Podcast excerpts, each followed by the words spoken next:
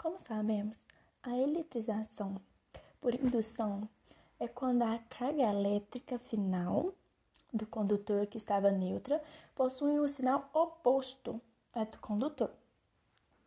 A situação onde ocorre eletrização por indução é, que eu escolhi foi a ocorrência de raios.